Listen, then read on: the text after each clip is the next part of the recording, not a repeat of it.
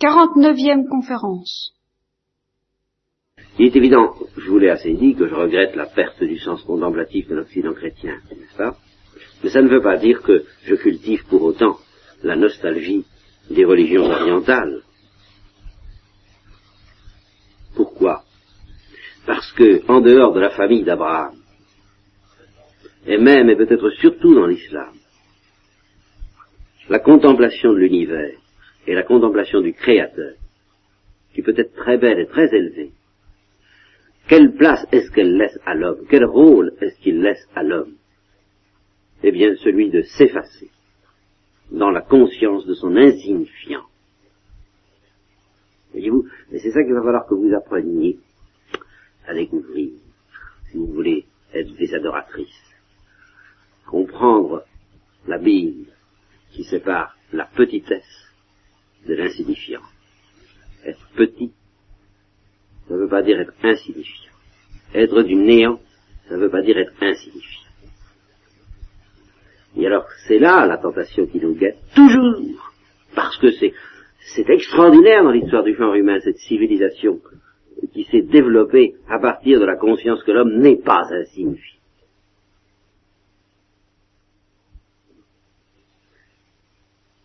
La philosophie grecque, qui fut baptisée par le christianisme, et la philosophie grecque, alors, voyez, je, parle les conceptions primitives.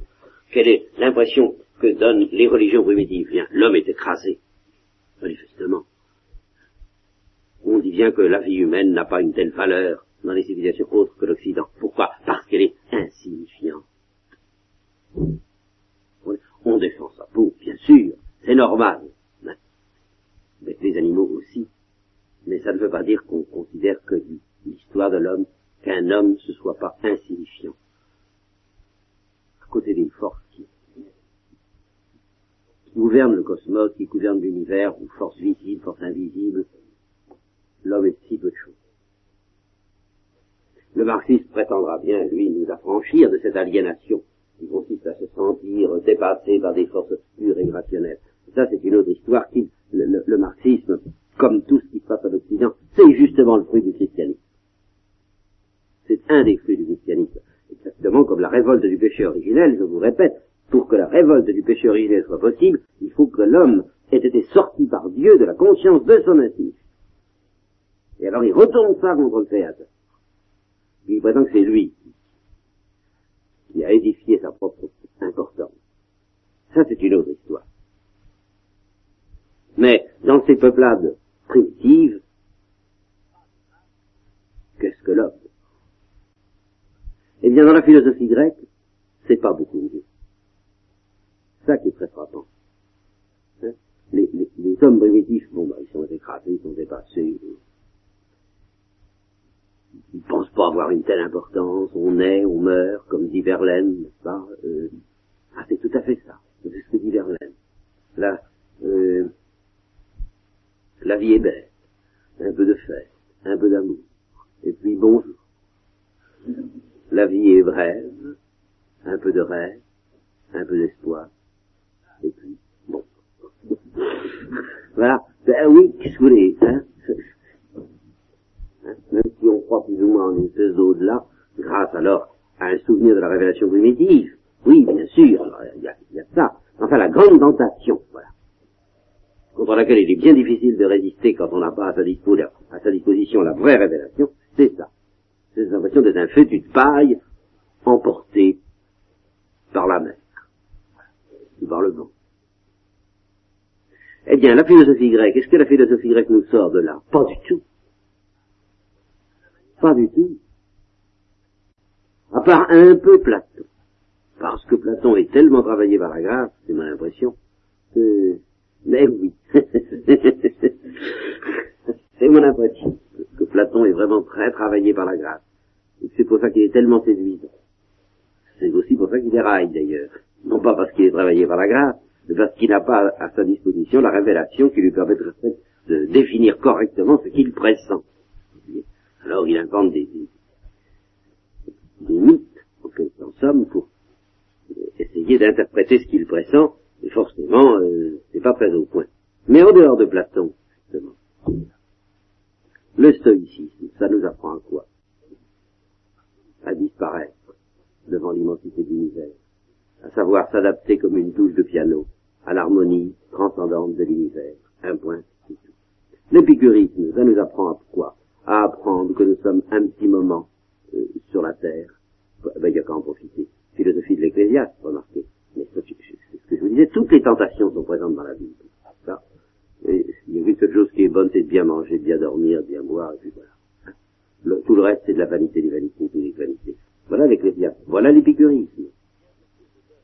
Donc la philosophie grecque ne nous a pas encore appris grand-chose de plus. Aristote. Eh bien, Aristote, vous savez, justement, comme dit le père Labourdette, quand il oppose sa, morale à celle de Platon, avec Aristote, on tombe sur la, on tombe sur la terre, pas avec Platon, on part dans, dans les, dans les sphères interplanétaires, dans les cieux, quoi. Avec Aristote, on tombe sur la terre, et il faut bien le dire, on y reste. Vous voyez alors il constate avec une certaine nostalgie la précarité du bonheur humain, qui n'atteint que très difficilement quelques miettes du bonheur divin. Et alors, au fur et à mesure que l'Occident se paganise, car évidemment il se paganise sous l'effet de la révolte même, eh bien, il retombe dans ce fatalisme. Alors, vous pourriez l'observer de, la manière la plus intéressante, n'est-ce pas, c'est si vous lisiez des romans policiers ou des romans d'espionnage, n'est-ce pas? Et puis que vous compariez cela, si vous étiez des, faisiez des études littéraires, je conseillerais à des étudiants qui feraient ça, comparez ça à la tragédie antique.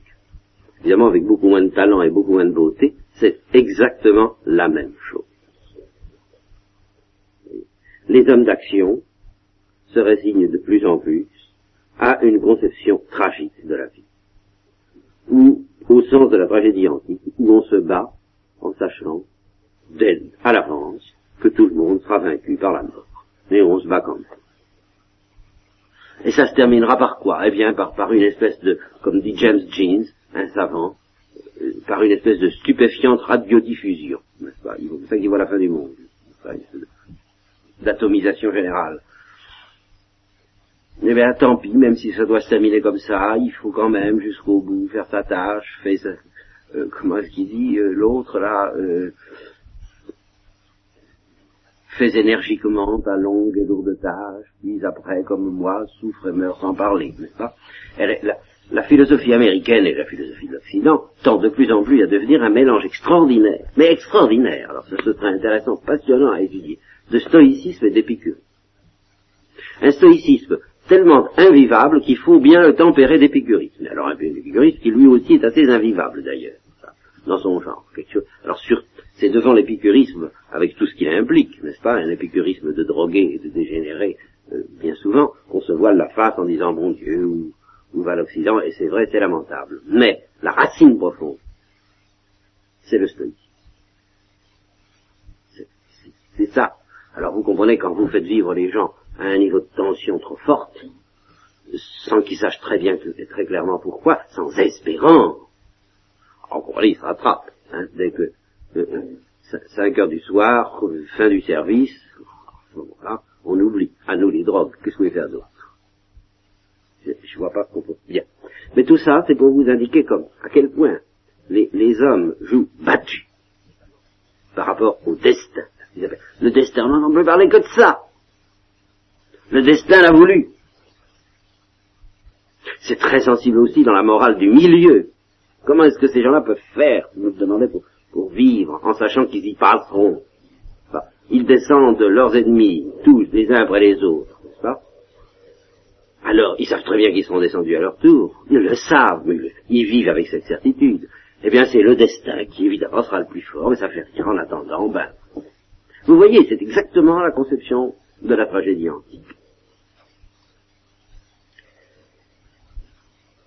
et les contemplatifs modernes, car il y en a, les savants.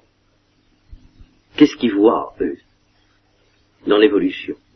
Eh bien, ils voient quelque chose qui, là encore, dépasse l'homme d'une manière fantastique sur des échelles. Ils nous offrent à contempler des, euh, des, millions et des millions d'années, de siècles, puisque des millions et des millions de siècles. Et alors, bon, l'histoire du genre humain dans cette, dans cette affaire-là, c'est un tout petit éclair dans le temps, c'est euh, une lettre dans un livre immense. Alors pourquoi est-ce que l'homme se prendrait au sérieux? Vous voyez Voilà. Dans cette histoire-là, pourquoi est-ce que l'homme se prendrait au sérieux? Et tout cela va d'ailleurs avec une volonté frénétique de se faire le centre du monde, de tout organiser en faveur de l'homme et de refuser un point de vue, comme on dit, théocentrique. Mais ça va très bien ensemble.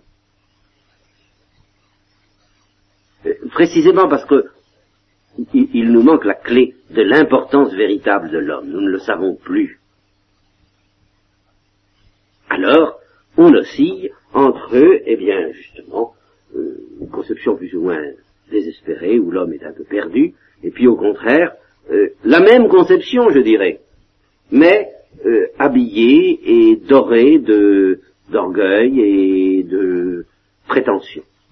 C'est-à-dire que euh, à nous surhommes, à nous les mutants, à nous ceux qui arriveront à dominer la Terre, et alors nous ne sommes qu'un petit maillon dans la chaîne, dans toute l'histoire du genre humain, qu'importe, sur des milliards de morts, nous arriverons à édifier petit à petit une vie plus belle plus tard, voyez Alors moi j'appelle ça encore du désespoir.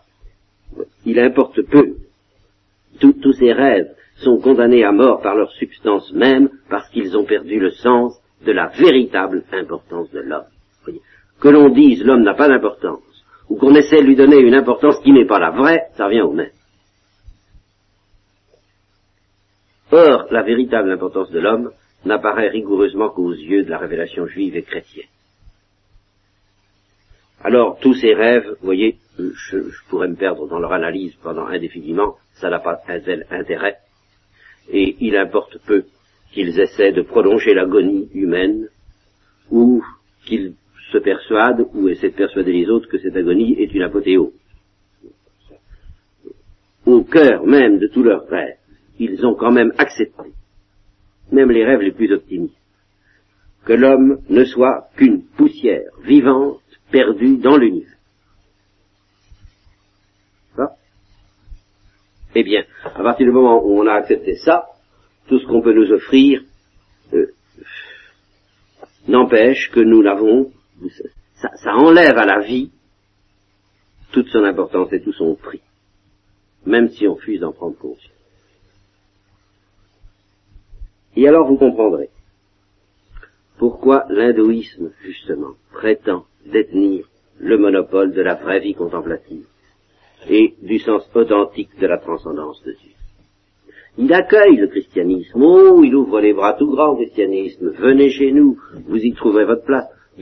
nous acceptons toutes les voies qui mènent à la contemplation authentique. Seulement vous êtes en retard. Vous êtes en retard d'une escale ou d'un degré d'évolution. Pourquoi? Parce que vous attachez encore beaucoup d'importance à votre petite affaire, à votre petite histoire, à votre petit destin. Hein Alors, euh, vous n'êtes pas si évolué que nous. Vous ne pouvez pas, vous n'avez donc pas comme nous le sens de la transcendance de Dieu.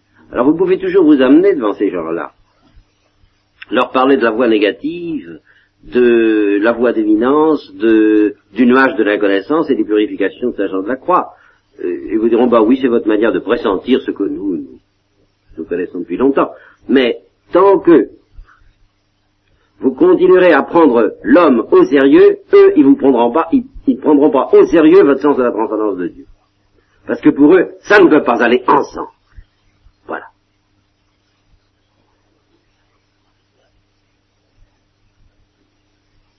Pour eux, avoir le sens de la transcendance de Dieu, ou cesser de prendre l'homme au sérieux, ça va ensemble.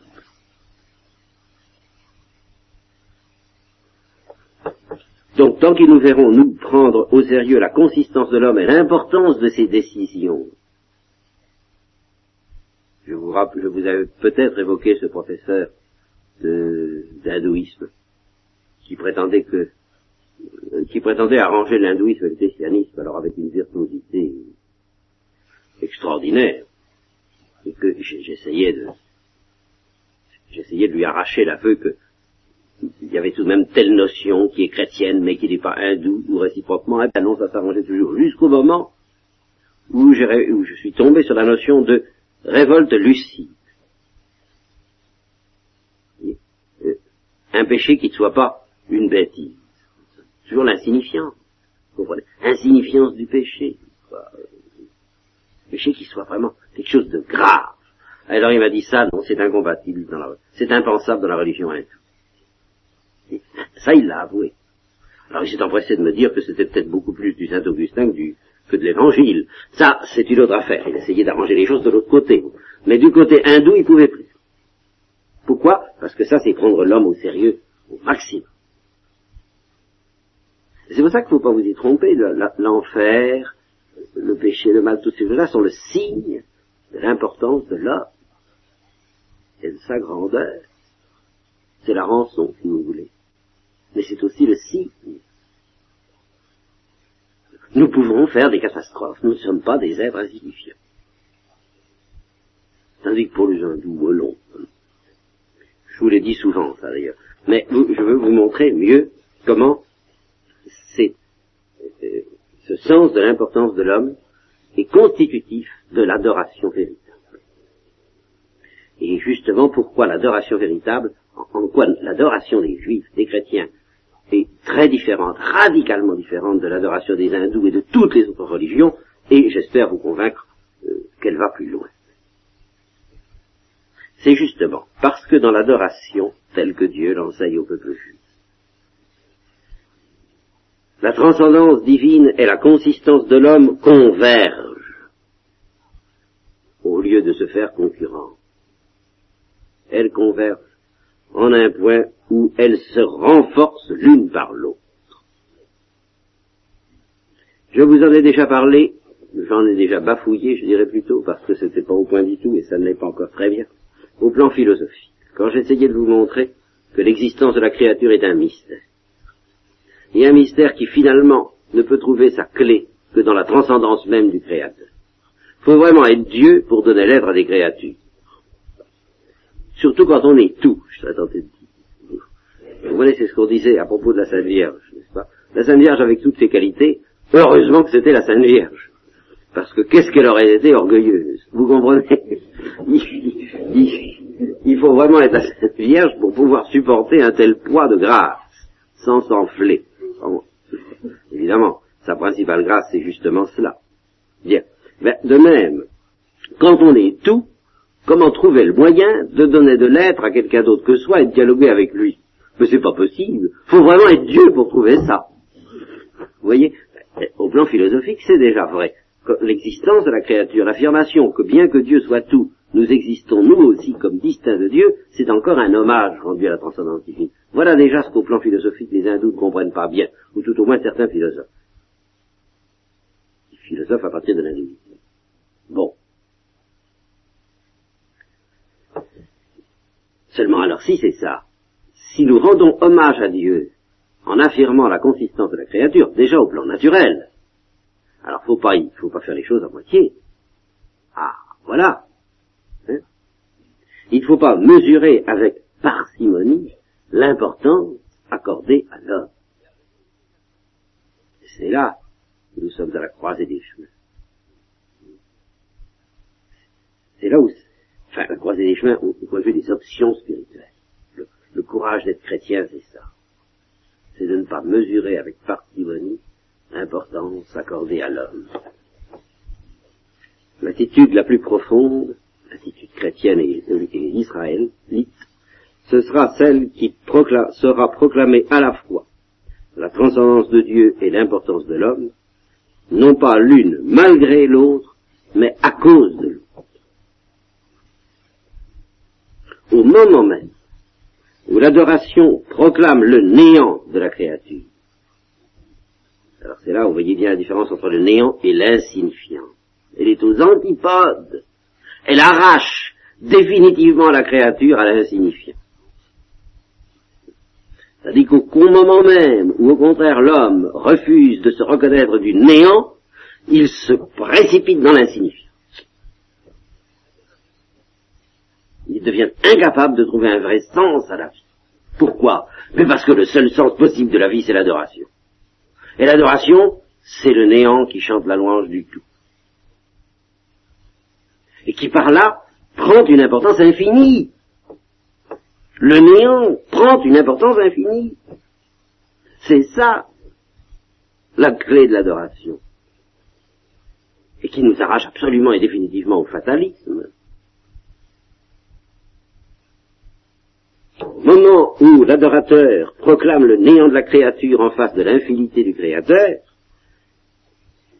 il proclame aussi, par là même, le prix de l'adoration.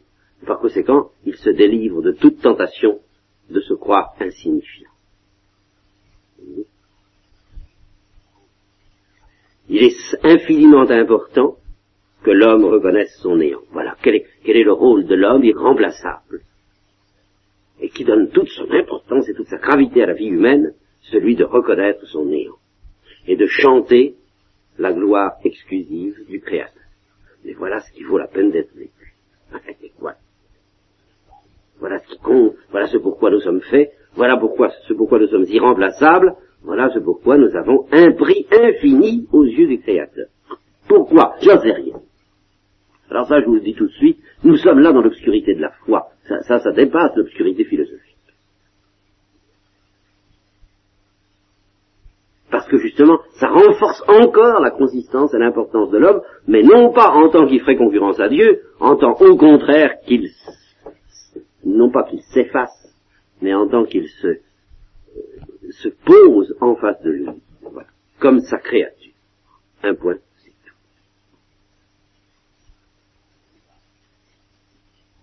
Vous voyez le paradoxe de l'adoration. Oui, comme c'est un paradoxe. C'est pas du tout une chose qui va, qui va tout seul. Et c'est comme ça que vous êtes à l'abri, justement, de toute tentation. Et, au fond, depuis des mois, je me bats contre cette objection. Si vraiment il n'y a que Dieu d'important, pourquoi attacher tant d'importance à l'adoration? Parce que l'adoration est un paradoxe qui ne proclame pas seulement la transcendance de Dieu, mais qui proclame aussi le prix de l'adorateur. C'est comme ça, aux yeux de Dieu, bien entendu. Voilà le paradoxe. Et alors je vous dis que la tradition d'Israël fut très consciente de ce paradoxe, parce qu'elle fut très consciente aussi, et c'est toute l'histoire de la Bible, et alors là, lire la Bible comme ça, ça devient intéressant, vous voyez Alors là, ça devient important même. Je ne suis pas, moi, pour la Bible culture, ça ne m'intéresse pas trop, mais la Bible éducation. Une certaine attitude intérieure, ah oui. Eh bien, toutes les tentations que j'ai évoquées rapidement, sur lesquelles on pourrait épiloguer indéfiniment, qui menacent l'adoration, sont présentes dans la tradition d'Israël, sont proclamées, sont criées par la tradition d'Israël. Vous ne pouvez pas en trouver qui n'y soit pas. Et c'est ça qui rend la Bible passionnante. L'histoire, dans un peuple réel, concret, de toutes, de, toutes les tentations qui essaient d'arracher ce peuple à l'adoration, et puis qui n'y arrivent quand même pas.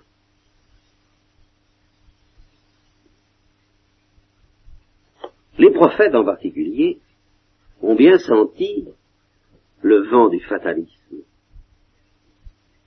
admirablement exprimé dans les psaumes de temps en temps et dans Job, bien entendu. Qu'est-ce que la vie de l'homme pour que tu en prennes souci? Voilà. Et à l'intérieur même du dialogue de l'adoration, il faut euh, cracher, si je peux dire, exprimer toutes les tentations qui sont là, qui rôdent dans notre cœur pour nous arracher à l'adoration. Au moment même où on adore, il faut dire à Dieu, mais à pourquoi est-ce que tu me demandes d'adorer? Mais à quoi ça te sert? Quel intérêt y trouves-tu? Qu'est-ce que la vie. Voilà. Et, en faisant cela, mystérieusement, euh, nous, nous, plongeons dans, le remède que Dieu nous offre concrètement pour nous délivrer de cette tentation, et qui est l'adoration même. Autrement dit, ce qui menace Israël en permanence, et alors ce qui nous menace nous, bien avant l'idolâtrie, l'idolâtrie n'étant qu'un fruit, c'est tout simplement le doute. Le doute sur l'importance que nous avons. C'est, vous voyez, c'est tout simplement la tentation contre la foi. Mais la foi, en tant qu'elle nourrit l'adoration, parce que l'adoration est l'œuvre la plus profonde, la plus précieuse la plus belle, la plus lumineuse et la plus obscure de la foi.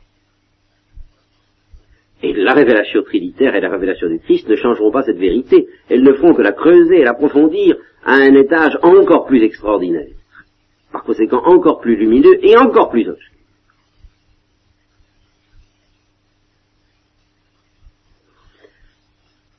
Donc si l'adoration est l'œuvre la plus précieuse de la foi, la foi est le nerf de l'adoration, comme l'argent est le nerf de la guerre. Vous voyez, c'est elle qui nourrit l'adoration et c'est par là, que l'adoration trouve attaquée. Et elle se trouve attaquée par l'objet de la foi en ce qu'il a de plus difficile à, croire, à savoir l'importance que nous avons aux yeux de Dieu, autrement dit, l'amour de Dieu pour nous, autrement dit, le don de Dieu. Ça, c'est toujours à ça que ça. C'est toujours à ça que ça revient. Tel est le scepticisme fondamental qui menace le peuple hébreu en permanence, la racine secrète, peut-être, de toutes ces infidélités. Alors évidemment, il y a un autre danger beaucoup plus grossier, beaucoup plus facile à repérer et beaucoup plus dénoncé, c'est la conscience orgueilleuse d'être le peuple élu. ah, moi, je suis le... Évidemment, ça, le pharisaïsme, c'est Remarquez que c'est pas négligeable, puisque le Christ l'a violemment dénoncé. Ça existe. Oublier la gratuité des prédilections divines, illusion des vérités, ou de ne pas avoir à craindre de s'en rendre indigne. Bon, contre tout ça, les prophètes luttent avec acharnement, et c'est ce que nous voyons de plus visible. Le Christ lui-même, c'est d'accord, euh, parachève ses menaces et ses malédictions contre le pharisaïsme. Mais, tout cet effort par lequel on protège Israël du pharisaïsme n'a de sens lui-même que si on ne cède pas à l'impression que tout est vanité. Et alors ça, cette tentation, elle est admirablement exprimée, là aussi, dans la Bible. Vous ne la trouverez jamais exprimée plus fort, je dirais plus formidablement que dans l'Ecclésiaste. Et alors c'est une, c'est comme une purge, n'est-ce pas? Il faut que ça sorte. Et ça ne sortira jamais mieux que dans ce livre. Tout ce que vous pourrez dire, lorsque la vie vous paraîtra sans saveur, sera plus faible que ce que vous pouvez trouver dans l'Ecclésiaste. Tout dit. Et alors c'est justement en cela que l'Ecclésiaste est un livre inspiré. Ça veut dire simplement l'adoration qui court au long de la Bible, elle connaît la tentation exprimée par l'Ecclésiaste jusqu'au degré de profondeur exprimé par l'Ecclésiaste, et cependant elle demeure. Donc elle est plus profonde. C'est ça qui fait que le livre de l'Ecclésiaste est lui-même un livre canonique et inspiré. C'est justement le fait qu'il soit inséré là-dedans. Par là, par où, par où nous est assuré que l'adoration est quelque chose de plus profond que tout cela encore.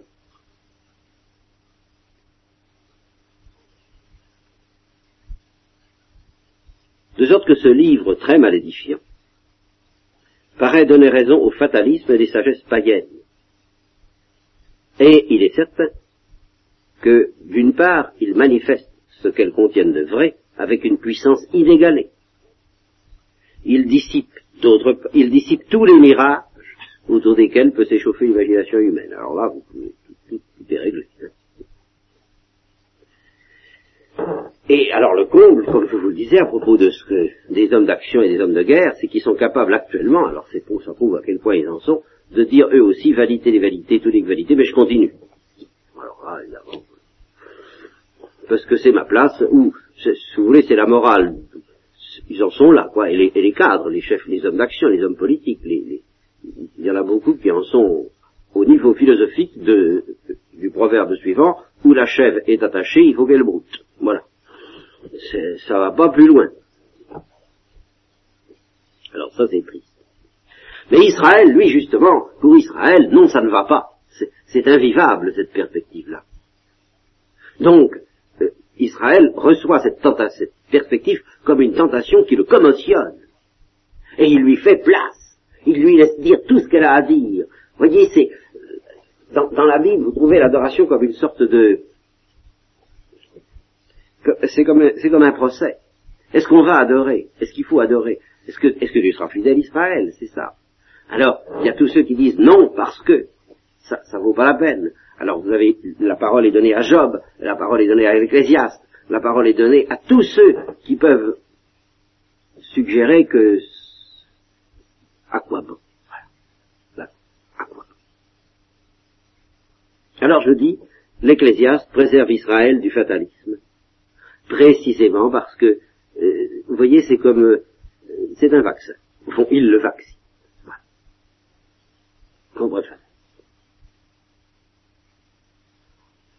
Il inocule le fatalisme à une dose qui permet, dans un climat, dans un contexte tel que l'adoration va pouvoir passer quand même, traverser cette tentation et devenir, comme je vous le disais à propos de la parole de Dieu, ben ça c'est l'inverse, n'est-ce pas, au fatalo-résistant.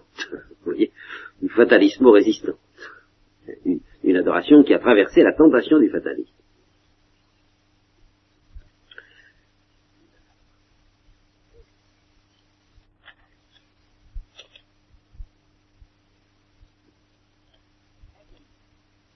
Je vous disais ce matin,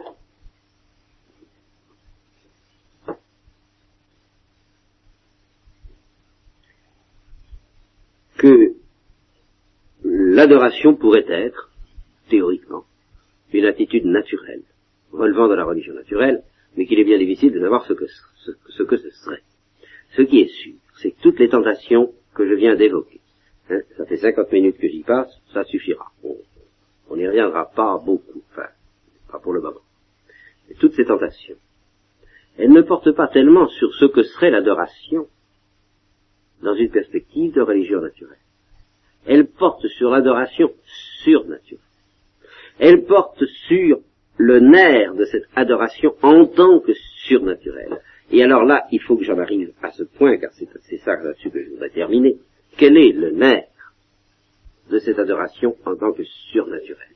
Je viens de vous le dire, vous l'ai dit depuis deux heures, sauf si on compte ce matin, c'est l'importance de l'homme, sa consistance en face de Dieu. Est-ce que nous pouvons préciser davantage? Oui. Nous allons essayer d'aller plus loin. Sur quoi repose cette adoration que Dieu demande à Israël Cette adoration surnaturelle? Quelle est là Avant même de demander l'adoration, Dieu fait autre chose. Et ça dès le début, dès Abraham. Quelque chose de tout à fait extraordinaire dont je vous ai parlé, mais il faut y revenir et il faut l'analyser à fond cette fois. Dieu manifeste un amour spécial. Et alors j'insiste sur le mot spécial, parce que tout est là. Que Dieu nous aime, on peut encore en avoir un certain pressentiment au plan naturel. Mais ce que Dieu révèle à Israël, ce n'est pas son amour de créateur, c'est un amour spécial. Un amour extraordinaire. Et pour qu'Israël comprenne que cet amour est spécial, il le donne à Israël et pas aux autres, apparemment. Et nous en venons à ce que je vous disais du pape ce matin. Qui ne peut pas regarder tout le monde d'un regard spécial, évidemment. Alors, plutôt, s'il veut être démocrate, alors il ne peut plus regarder personne. C'est pas compliqué.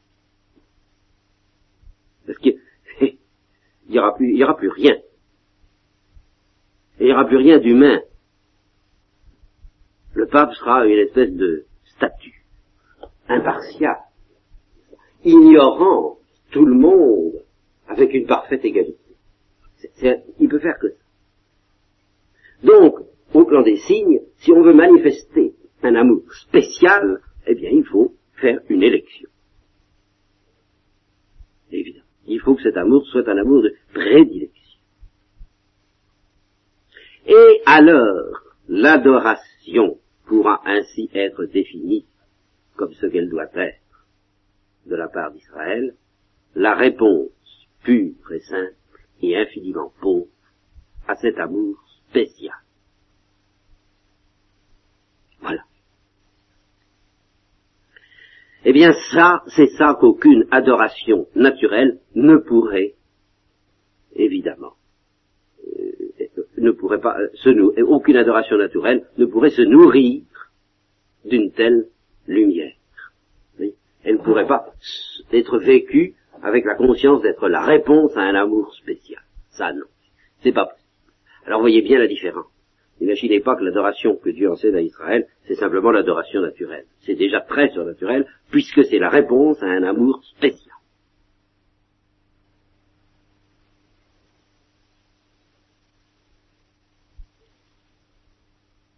Par conséquent, nous pouvons, et ça, j'avoue que c'est la première fois de ma vie que je le fais, que j'y parviens, enfin que j'entrevois quelque chose à ce sujet-là. Quelque chose de la sagesse qui présida à l'élection d'un peuple. Et ceci à l'exclusion apparente de tous les autres. Avant, évidemment, de proclamer par la bouche de Saint Paul eh bien cet amour spécial. Tout le monde est invité. Mais ça, euh, plus tard. Pour le moment, je ne suis envoyé qu'au brebis perdu de la maison d'Israël, pour qu'on sache bien que j'ai aimé Israël d'un amour de prédilection, que j'ai choisi une vigne, que je l'ai entourée, que je l'ai cultivée. Pour qu'on sache bien ça, pour qu'Israël le sache, et pour que les gens qui le sachent. Et je ne révélerai l'extension planétaire de cet amour qui est, qui est cachée depuis des siècles, dit Saint Paul. Elle est. J'ai jamais eu l'intention de refuser mon amour aux autres. Seulement, si Israël l'avait su, eh bien, vous auriez réduit cet amour à un amour ordinaire. Alors, je le dis pas. Parce que c'est un amour spécial, dont j'aime la créature. C'est un amour extraordinaire. Et alors tellement d'extraordinaire qu'il faut 2000 ans de préparation pour que lever le dernier voile qui en cache la nature, et ce dernier voile, c'est la révélation trinitaire. Alors une fois que le Christ aura consommé la révélation trinitaire, c'est-à-dire qu'on ne se trompera plus, qu'on ne pourra plus se tromper, et pour les raisons, si on veut bien, bien entendu. Mais ça, c'est comme Israël. Tout ce que je dis, ce qui lui était donné, c'était s'il voulait bien. Une fois que nous serons édifiés définitivement sur la nature plus extraordinaire encore que tout ce qu'Israël pouvait soupçonner de cet amour que Dieu nous porte, alors Dieu pourra dire c'est pour tout le monde, mais pas avant. Parce que personne n'y aurait rien compris. Vous voyez bien. Hein?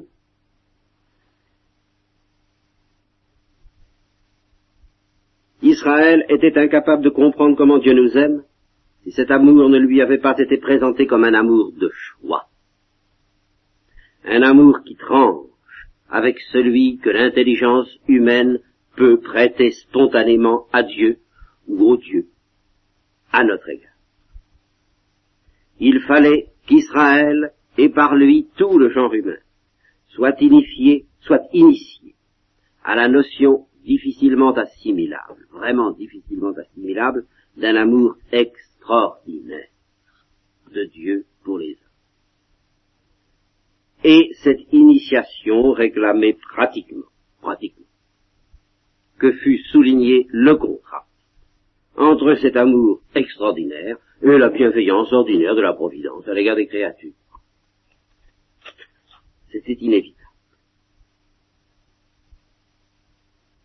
Alors, soit dit en passant, ou bien non, je, vous, tâcherai de me rappeler qu'il faut que je vous le dise en passant, la prochaine fois. N'est-ce pas parce que c'est moins important. Je reviendrai encore à me battre avec les théologiens chrétiens qui mélangent les différentes élections, qui mélangent l'élection euh, qui fait qu'on est fidèle à la grâce, et puis l'élection qui fait qu'on est aimé d'un amour spécial. C'est deux choses très différentes, et alors ils en arrivent à cette conclusion abominable, à mes yeux abominable, en fait, que ceux qui résistent à la grâce sont moins aimés. Mais enfin, voyons. Alors, la Bible nous dit exactement le contraire. J'ai cultivé une vigne, puis c'est celle-là qui m'a donné du verjus. ce ces plaies m'ont été faites dans ma maison, et non pas par Pharaon. Alors s'il y a un mystère de sagesse qui, fait que les uns résistent et les autres ne résistent pas, ce mystère de sagesse c'est autre chose que l'amour de prédilection pour Israël. C'est une autre histoire. Alors, euh, bon, je, je n'insiste pas là-dessus. Le sens permanent de la pédagogie de Dieu à l'égard d'Israël C'est donc de lui faire comprendre, et c'est ça qu'il faut que vous reteniez bien parce que pour votre vie, ça, ça compte, hein. C'est donc de lui faire comprendre qu'il n'est pas aimé comme les autres. Jusqu'au jour où vous serez capable de comprendre que personne n'est aimé comme les autres. Mais ça, c'est beaucoup plus long. Mais en attendant, comprenons que nous ne sommes pas aimés comme les autres, mais d'un amour spécial. Et un amour spécial, nous dit la Bible, j'invente rien, dont l'amour nuptial est, en fin de compte, la meilleure image. C'est pourquoi, entre les premières paroles adressées à Abraham et le cantique des cantiques, il y a une continuité absolue. Et on ne comprend rien à l'Ancien Testament si on brise cette continuité. C'est-à-dire, on a attendu le Christ pour la révélation trinitaire, mais on n'a pas attendu le Christ pour le cantique des cantiques. Et finalement, la révélation trinitaire ne fait que porter au sommet ce que dit le cantiques. Mais au sommet, mais alors, un sommet insoupçonnable, puisque c'est l'amour dont Dieu s'aime. Alors que le cantiques ne nous, ne nous offre qu'une image très précieuse, enfin une image. Donc, dans l'ancienne alliance, les secrets ultimes de cet amour ne sont pas encore dévoilés, ni en profondeur, c'est le mystère de la Sainte Trinité, ni en extension, c'est l'appel des gentils. Vous voyez les deux secrets qui restent, c'est très net. Le secret révélé par le Christ, quand il dit je ne vous appelle plus mes serviteurs mais mes amis, parce que tout ce que va dire le Père, vous le fais connaître, et c'est la révélation trinitaire. Comme mon Père m'a aimé, je vous, ai, je vous ai aimé, demeurez dans cet amour, afin qu'il soit un comme nous sommes un, etc. Vous voyez que notre amour demeure en eux, qu'il soit consommé dans l'unité. Voilà, ça c'est le secret du Christ. Et puis, après, l'autre secret, c'est celui révélé par Saint Paul. Les gentils sont appelés à se banquer et à se cacher. Mais, bien que ces deux secrets ultimes ne soient pas dévoilés dans l'ancienne alliance, l'essentiel est déjà là. Présent dans quoi? Dans quelle notion? Eh bien, dans la notion d'élection. Voyez-vous C'est pour ça que c'est très important. C'est que tous ces deux choses-là, ces deux secrets extraordinaires de la Trinité et de l'appel des gentils, ces deux secrets sont présents, c'est-à-dire qui sont les deux secrets manifestatifs de l'amour de Dieu pour nous, eh bien, ils sont déjà présents dans l'ancienne alliance, cachés, en, enveloppés dans la notion d'élection. C'est elle qui contient tout. Israël, je t'ai aimé. Pas, euh, d'un amour éternel. Voilà, c'est ça.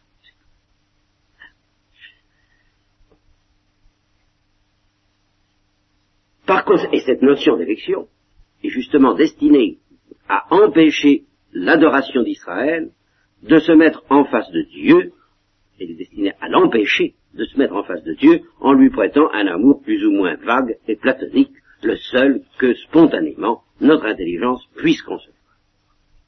Voilà. Alors maintenant vous comprenez mieux encore ce qui constitue la tentation permanente d'Israël et la nôtre. Alors on a dit et répété pour Israël que c'est l'idolâtrie, mais je pense que la racine est plus profonde que ça, et je vous le répète, c'est le doute au sujet, non pas de l'amour. Ça, c'est ça commence pas par là.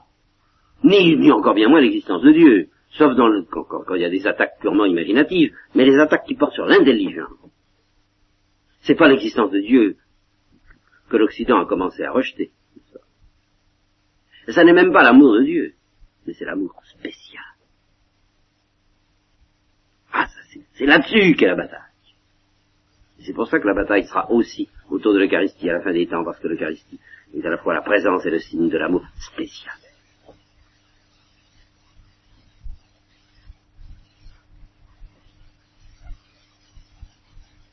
Par conséquent, le doute, la grande tentation, c'est celle qui porte sur le caractère extraordinaire de l'amour de Dieu pour Et c'est pour ça que c'est une tentation dangereuse, parce qu'elle n'attaque rien qu'une question, je dirais, de degré, mais de degré qui change la qualité elle-même. Vous voyez, c'est une question de, plus ou de moins. On, ne dit pas non, on ne dit non à rien, mais on n'y croit plus tant que ça. Ça y est, c'est fini.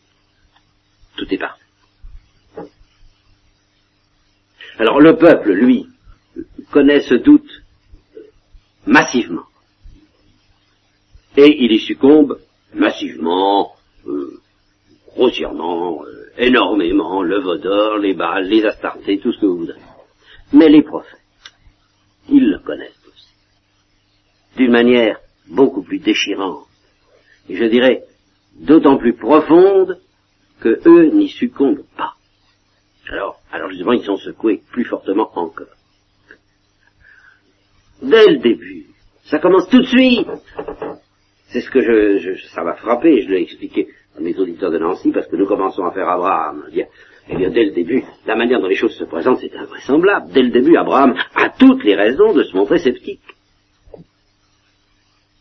au sujet des promesses de Dieu, qui, ça vient pas souvent, hein? Il lui promet un fils, ça vient pas souvent. Ça vient même, c'est même si long à se réaliser que il, propose lui-même d'aider un peu Dieu à les réaliser, d'accélérer un peu le mouvement par, un truc, quoi, qui donne naissance à Ismaël d'ailleurs, le truc. Hein Mais euh, oui, on, voit très bien la réaction. Ben écoutez, c'est-à-dire si, on faisait, hein, et alors Dieu lui dit non non, euh, tu seras père de multitude de peuples. C'est ça, c'est ça, qu'Ismaël vive devant toi. Euh, non ça vient pas. Et puis ça n'a aucune raison de venir, dit Sarah, vous comprenez Ces promesses, ça a un petit côté délirant, dont elle aime mieux rire que de pleurer ce qui ne plaît pas beaucoup aux visiteurs de Membré. Hein? Bien. Et puis quand Isaac est né, eh bien, c'est l'histoire du sacrifice. Que, vous connaissez, sur laquelle c'est pas la peine d'insister. Comment voulez-vous qu'on ne soit pas tenté d'être C'est dès le début, hein, parce que Dieu savait que c'est ça qui serait la grande bataille, eh bien, il a demandé à son premier serviteur, au patriarche, celui qui n'est pas appelé ni roi, ni prophète, ni prêtre, hein, mais qui a ce titre extraordinaire, patriarche, Abraham, eh bien, il lui a demandé euh, de connaître les affres du doute jusqu'au maximum, jusqu'au sommet. Et c'est pour ça justement que l'Épître aux Hébreux dit bien que son grand mérite, ça, a été d'espérer contre toute espérance. Et d'espérer dans la promesse d'un amour spécial, pas d'espérer comme ça.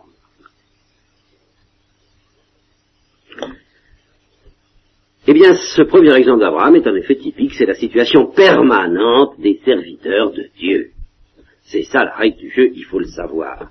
Être affronté, alors ça retenait le pire, être affronté à une contradiction qu'aucune sagesse ne vous permettra de dépasser, aucun raisonnement. Ce sera pas la peine de vous prendre par la main et de vous dire allons, allons, mon âme, euh, euh, comme dit Baudelaire, sois sage, au douleur et tiens-toi plus tranquille eh bien, c'est pas la peine d'essayer de vous raisonner pour vous dire euh, allons, allons, euh, il n'y a pas de raisonnement, il n'y a pas de sagesse qui dépasse la profondeur de cette contradiction à laquelle nous sommes soumis.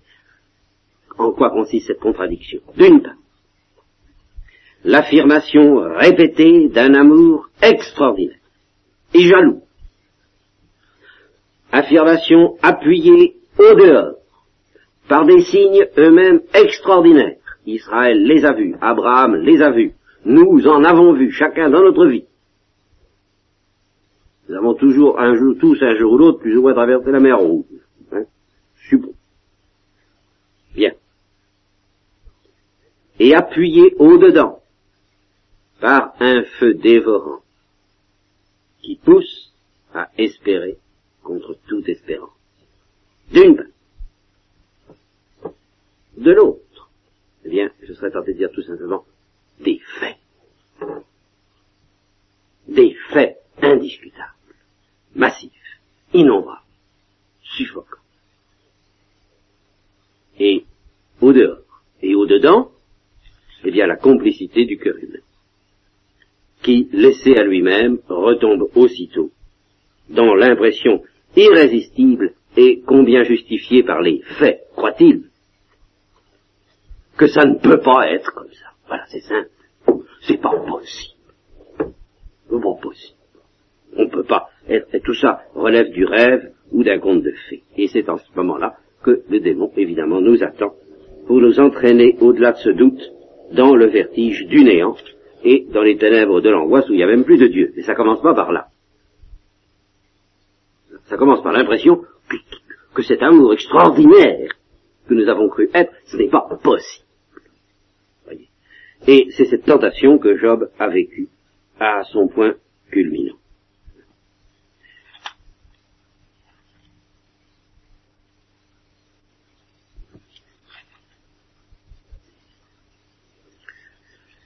Ce qui la rend tellement insupportable.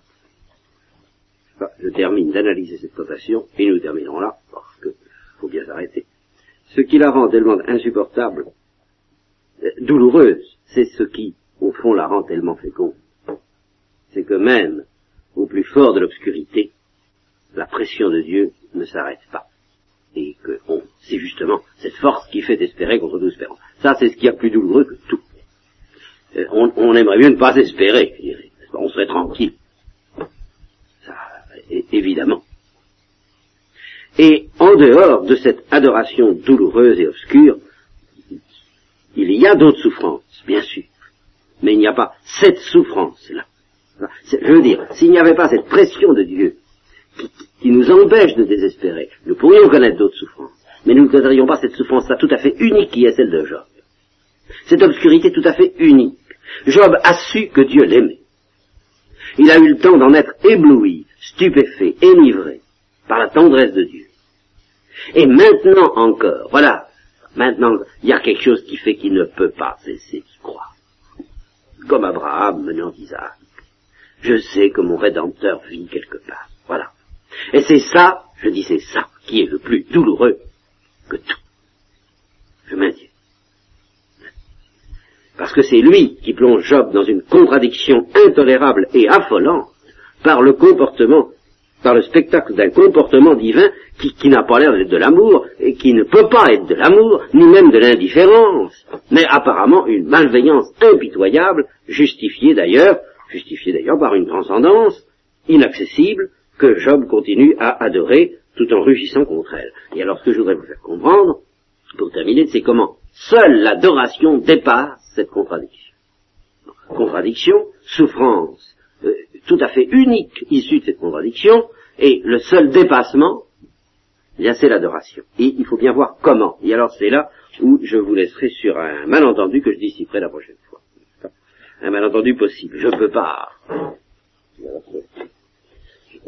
Je ne peux pas tout dire, n'est-ce pas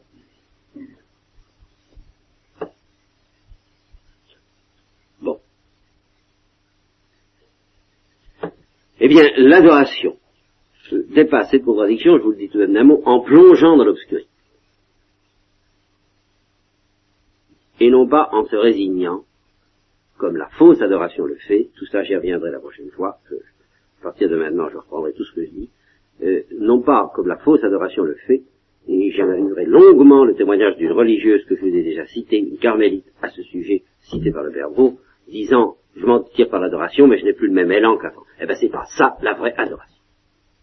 La, vraie adoration est plus douloureuse que ça, et elle consiste à avoir le même élan qu'avant, en plongeant encore plus profondément dans l'obscurité. Voilà, c'est ça que j'essaierai de vous expliquer la prochaine fois, mais euh, je désespère de le faire en si peu de temps, d'ailleurs je désespère de le faire tout court, mais j'essaierai quand même.